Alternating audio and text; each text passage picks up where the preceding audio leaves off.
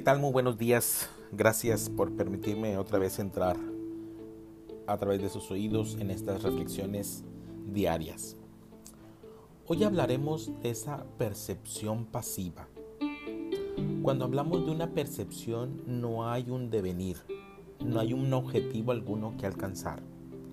Hay una observación silenciosa, sin opción ni condena, y en ella surge la comprensión en este proceso, cuando el pensamiento y el sentimiento se exponen a sí mismo, lo cual solo es posible cuando no hay adquisición ni aceptación, adviene una percepción extensiva en la que se revelan todas las capas ocultas con sus significados.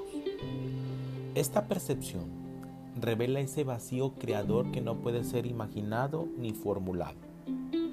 La percepción extensiva y el vacío creador son un proceso total y no son etapas diferentes.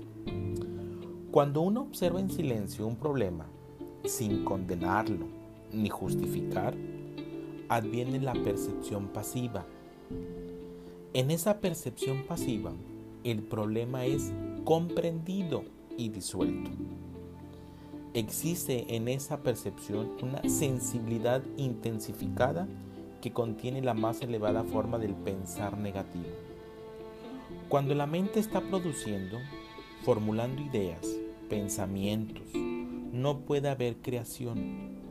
Solo cuando se halla en silencio y vacía, cuando no genera problema alguno, en esa pasividad alerta hay una creación la creación solo puede tener lugar en el estado negativo, que no es lo opuesto de lo positivo. Ser nada no es la antítesis de ser algo.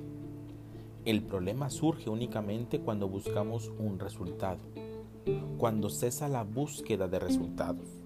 Solo entonces no hay problema. Cuando observas, ¿ves en silencio?